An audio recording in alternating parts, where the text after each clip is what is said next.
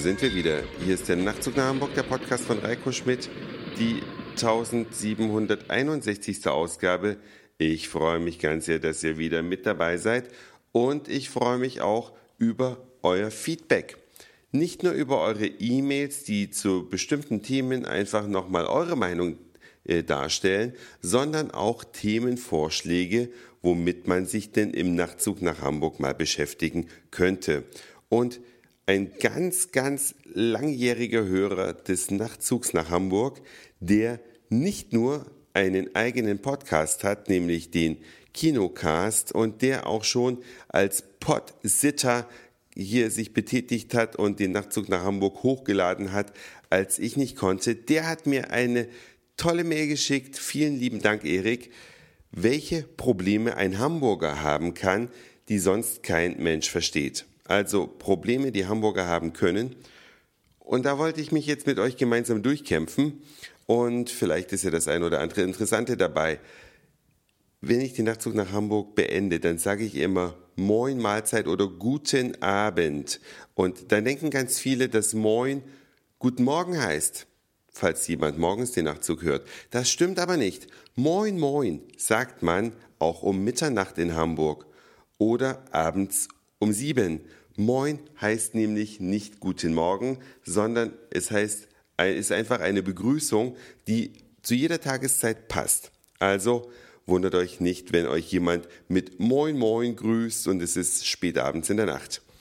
Dann heißt es, dass Hamburger keinen Schirm brauchen, weil wenn es mal richtig regnet und pustet, dann kommt der Wind eh von allen Seiten. Ich persönlich gehöre auch zu den Leuten, die keinen Regenschirm benutzen. So ärgerlich das ist, ich habe dann, wenn ich zum Beispiel abends weggehe, eine Tube Haargel einstecken, dass wenn ich dann irgendwo bin, ich mir die Frisur wieder richten kann, wenn sie durch den Regen zerstört worden ist. Aber ich finde es auch gar nicht schlimm, wenn der Kopf nass wird. Es ist total angenehm, bisschen Feuchtigkeit im Gesicht, das ist für die Haut gut. Und ich weiß nicht, viele Hamburger tragen natürlich einen Schirm, die nehmen sogar einen Schirm mit, wenn die Sonne scheint, weil sie befürchten, es könnte ja im Laufe des Tages regnen. Aber es gibt eben auch Leute, die einen Regenschirm nicht benutzen. Ob das jetzt so ein typisch Hamburger Ding ist, das würde ich mal sagen, wage ich zu bezweifeln. Die Hafenatmosphäre, die Schiffe, das alles, was es in Hafen gibt, das ist wunder, wunderschön und Warum das in der Huffington Post hier als Problem dargestellt wurde, das weiß ich nicht. Über Fußball spreche ich ungerne. Mein Herz schlägt für den FC St. Pauli. Aber wenn der HSV vom Abstieg bedroht ist, dann trinke ich mit den HSV-Fans zusammen in meiner Stammkneipe natürlich auch ein Bier. Wenn der Abstieg gerade so abgewendet wurde, lasse ich mir auch ein Bier ausgeben. In meiner Stammkneipe gibt's Königpilsner. Da kommt man schon mal nicht in Bedrängnis, weil das HSV-Bier ist ja das Holsten, zumindest im Moment noch. Und das St. Pauli-Bier heißt Astra. Das ist aber ein anderer Punkt auf dieser Liste. Hamburger sind reserviert. Das stimmt nicht. Am Anfang sind die Hamburger, die ich kenne, und das sind nicht ganz so viele, weil die meisten, die ich kenne, sind Zugereiste, aber die meisten sind am Anfang immer offen und nett, bis sie erkannt haben, was sie mit dir anfangen können, wofür sie dich vielleicht auch gebrauchen könnten. Wenn du in die Schublade einsortiert bist, dann sind sie meistens reserviert. Das stimmt, aber das trifft natürlich nie auf alle Menschen zu. Ich kenne auch Hamburger, die anders sind. Du hörst dir ungern die Probleme anderer Menschen an. Das stimmt. Das heißt, wenn ein guter Freund oder eine gute Freundin ein Problem hat, kann, können die immer zu mir kommen, zu jeder Tages- und Nachtzeit. Aber es gibt ja so Menschen, die teilen einem einfach immer mit, wenn es ihnen schlecht geht. Will ich gar nicht hören. Ja, ich will nur hören, wenn es den Leuten gut geht. Also wenn man so im Smalltalk drüber spricht. Nicht, dass wir uns jetzt hier falsch verstehen.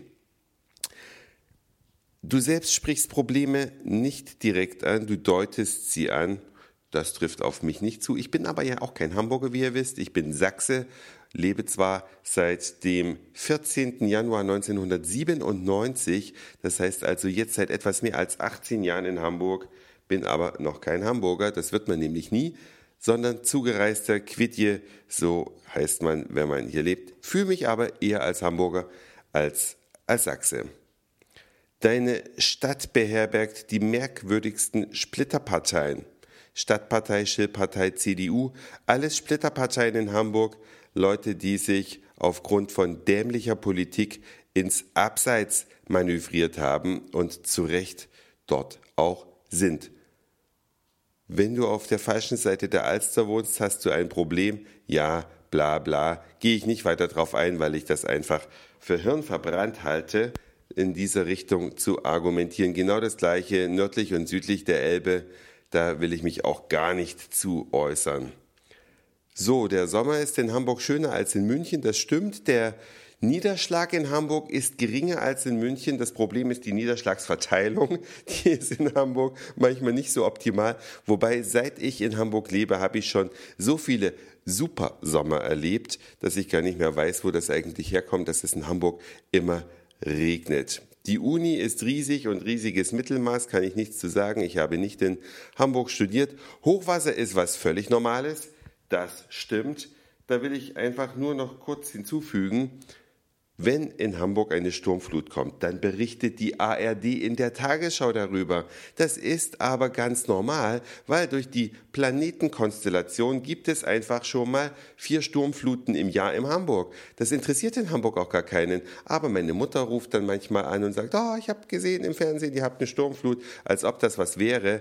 Leute, es ist lächerlich. Ich würde auch der ARD empfehlen, darüber nicht mehr zu berichten. Das ist Kinderkram und es gibt sicherlich wichtigere Nachrichten, die die ARD dann nicht mehr unterschlagen muss, wenn sie solche Sinnlosmeldungen weglassen würde. Das ist jetzt aber keine generelle Kritik. Ich halte generell die Tagesschau für die beste Nachrichtensendung, die wir in Deutschland haben. Bei Punkt 13 lassen wir es bewenden. Die anderen 13 Punkte verwurste ich im nächsten Podcast. Das war's für heute.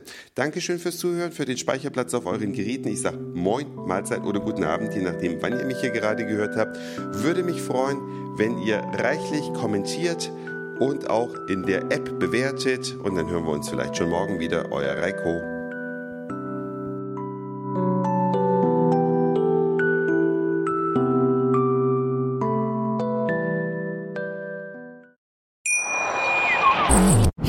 Schatz, ich bin neu verliebt. Was?